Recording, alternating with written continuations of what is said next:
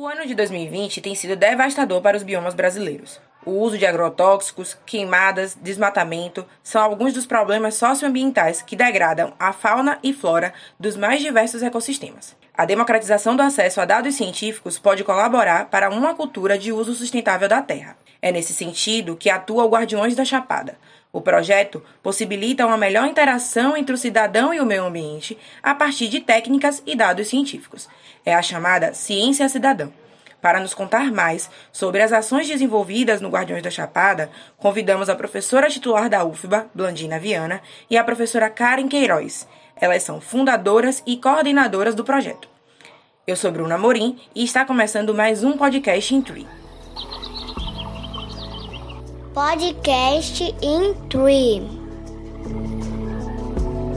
Porque meio ambiente é vida. Professora Blandina, muito obrigado por estar aqui. Para iniciar a nossa conversa, gostaria que nos explicasse o que é o Guardiões da Chapada e como surgiu a ideia do projeto. Oi, Bruna, obrigada pelo convite. É um prazer conversar com vocês. O Guardiões da Chapada é um dos projetos Guardiões de Ciência Cidadã do NCT Intri.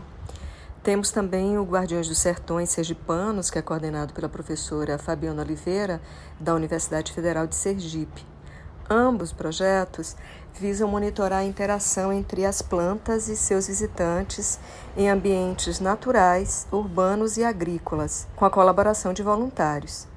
Gostaria que a professora Karen se juntasse a nós nessa conversa, explicando quais fatores motivaram as iniciativas do Guardiões da Chapada. Oi, Bruna. Obrigada também pelo convite. É um prazer estar aqui nessa conversa com vocês. Então, o projeto Guardiões, ele surgiu de uma demanda global, né, por dados sobre polinizadores e o serviço de polinização, que foi apontado pelo IPBS, né, a plataforma intergovernamental de biodiversidade e serviços ecossistêmicos. Então, a ideia de ter um projeto em que várias pessoas possam colaborar coletando dados da interação entre plantas e visitantes florais visa atender essa demanda por dados. Entendi. Antes de falarmos sobre como funciona o projeto, gostaria de saber por que a Chapada Diamantina. Existe alguma razão específica? Bem, a escolha da Chapada Diamantina se deve a dois motivos principais. O primeiro é que a Chapada Diamantina ela abriga um dos maiores parques nacionais do país, com grande diversidade de ecossistemas e de endemismos. E, ao mesmo tempo, nesse território está situado o segundo maior polo agrícola do estado da Bahia, que é o agropolo Ibicoara-Mucugê. É, assim sendo, a Chapada é um ambiente que está em constante pressão, com queimadas, desmatamentos e uso de agrotóxicos. Portanto, a gente considera que é um cenário muito interessante para o desenvolvimento de projetos que engajar cidadãos em ações de conservação da biodiversidade e serviços ecossistêmicos. E você, professora Karen, também apontam a segunda razão para a escolha? Uma segunda razão, que é uma questão assim de trabalho já a longo prazo, né? Então, o grupo Polinfruit, que é coordenado pela Bland, que está aqui, desenvolve pesquisas lá na Chapada Diamantina há mais de 10 anos. Então, existe já um conhecimento acumulado sobre a, a Chapada Diamantina, sobre os sistemas é, agrícolas que tem lá, perguntas relacionadas à paisagem e outros projetos também dessa interação com a sociedade, né? Projetos mais de caráter extensionista. Muito interessante essa união entre cientistas e a população local. Vocês poderiam explicar como funciona essa atuação lá na Chapada Diamantina? O projeto está sustentado em três eixos, né? que é um eixo voltado mais para a produção de conhecimento científico, a geração de dados em larga escala sobre a biodiversidade de plantas e de visitantes, um eixo de divulgação científica, né, que o objetivo é, é democratizar o acesso à informação científica gerada é, no âmbito do nosso grupo de pesquisa, e um eixo voltado para a formação, né? onde a gente oferece oficinas, cursos de extensão e de capacitação né, do nosso público específico. Entendi. Vocês poderiam então relatar um exemplo dessa atuação? Eu posso falar de algumas dimensões, né? Existe uma dimensão que é de interação com a sociedade, dimensão em que a gente desenvolve atividades em colaboração com alguns grupos sociais organizados, e isso parte muito de demandas mútuas, né? Tanto que o projeto levanta, como também esses grupos sociais apontam, né? Então a gente fez alguma, várias atividades de extensão universitária com grupos sociais organizados lá na Chapada Diamantina. A gente tem essa atuação. E também já fizemos treinamentos e BioBlitz, que significa o quê? Que é você ensinar as pessoas como é que funciona essa plataforma, né? A plataforma Guardiões da Biodiversidade e como o aplicativo funciona e como fazer esse monitoramento, né? Como é que a pessoa chega numa trilha, por exemplo, e vai observar para tirar as fotos, né? Nesse caso, a pessoa, por exemplo, uma coisa que a gente explica é que eh, esses animais, né, os polinizadores, eles vão chegar na flor rapidamente, né? Para coletar lá o, o recurso. Então, é importante sinalizar as pessoas pessoas que primeiro elas tiram a foto desse animal que está lá visitando e posteriormente ele tira uma foto da planta, porque essas duas informações elas são essenciais para que a gente saiba quem é que está interagindo, quais são as espécies que estão interagindo ali. Então, a coleta de dados serve para um mapeamento da área, é isso? De que maneira exatamente funciona essa coleta? A coleta dessas informações é, ocorre por meio de registro fotográfico desses animais nas flores. Então, os voluntários, eles utilizando celular ou máquina fotográfica, né, eles fotografam essa interação e essas interações, essas fotos, elas são enviadas por um sistema que vai alimentar um banco de dados.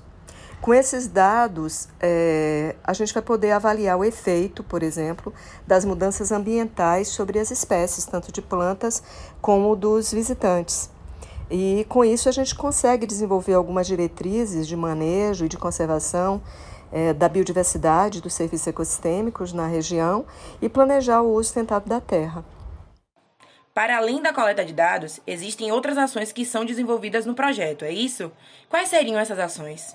Ao longo desses cinco anos em que a gente tem atuado na região com Guardiões, nós temos promovido diversas ações de extensão universitária, como cursos, palestras, audiências públicas, envolvendo escolas, brigadistas, ONGs, é, agricultores, apicultores, produtores rurais, entidades de guias e condutores de turismo, é, no intuito de contribuir para a construção da cidadania científica, para o desenvolvimento de um pensamento crítico para o aumento de uma consciência ambiental, é, no sentido de que as pessoas sejam capazes de compreender a complexidade dos, dos problemas socioambientais né, que lhes cercam e que possam participar de forma mais efetiva na, na gestão de recursos naturais e na proteção ambiental da região. Eu percebo que o projeto está sustentado nessa perspectiva de ciência cidadã. Gostaria de ouvir vocês sobre o que é ciência cidadã. O que a gente chama de ciência cidadã é uma modalidade de pesquisa participativa, em que voluntários e cientistas interagem, estabelecendo parcerias para responderem questões de natureza científica. Existem vários projetos de ciência cidadã em diversas áreas do conhecimento, mas tem uma predominância desses projetos em, com ciências ambientais, então projetos de monitoramento de anfíbios, projetos de monitoramento de plantas, então tem uma diversidade enorme de projetos. Com base na ciência cidadã, todo voluntário participa da mesma forma? O protagonismo dos voluntários nas investigações em projetos de ciência cidadã vai depender do tipo de projeto no qual o voluntário se engaja. Podendo, por exemplo, participar apenas na coleta de dados, contribuindo, né? Existem vários projetos, a gente chama de projetos de projetos contributivos, como também em outras etapas, ou até mesmo em todas as etapas e até na proposição de novos projetos, como é o caso, por exemplo, dos projetos co-criados. Falando agora sobre os problemas socioambientais, eles têm tomado uma dimensão muito grande, principalmente neste ano. Como vocês têm enfrentado esses problemas? Bem, a atuação do Guardiões no enfrentamento de problemas socioambientais na região tem se dado muito a partir do diálogo com as partes interessadas locais, né? Quando nós somos demandados, temos atuado na promoção de articulações entre os diversos setores e também no compartilhamento de informações de base científica que, é, que a gente considera útil né, na tomada de decisão. Nós também temos nos engajado em campanhas, como fizemos recentemente, em relação ao combate às queimadas né, no território. E para participar do projeto, qualquer pessoa pode ingressar? Quais são os requisitos?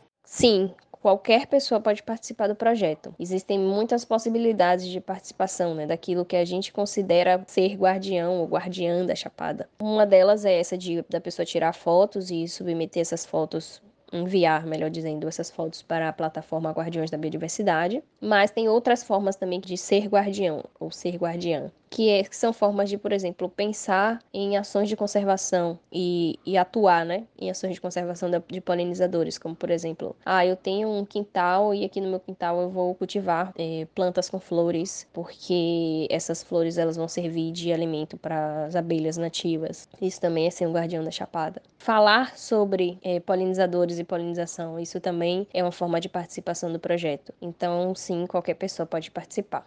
Bem, não há nenhuma restrição para participar do projeto. Qualquer pessoa interessada em ciências, interessada em, na biodiversidade, em contato com a natureza, pode participar. Basta acessar o nosso sistema, que é o guardiões.cria.org.br, registrar-se, baixar o aplicativo para celular e começar a fotografar a interação entre plantas e visitantes florais lá na Chapada Diamantina.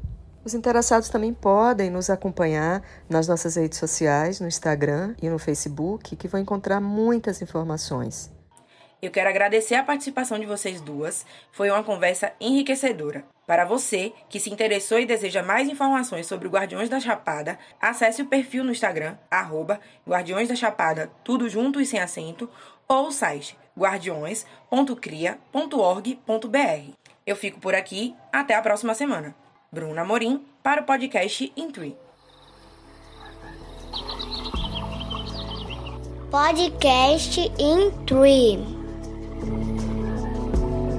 Porque meio ambiente é vida.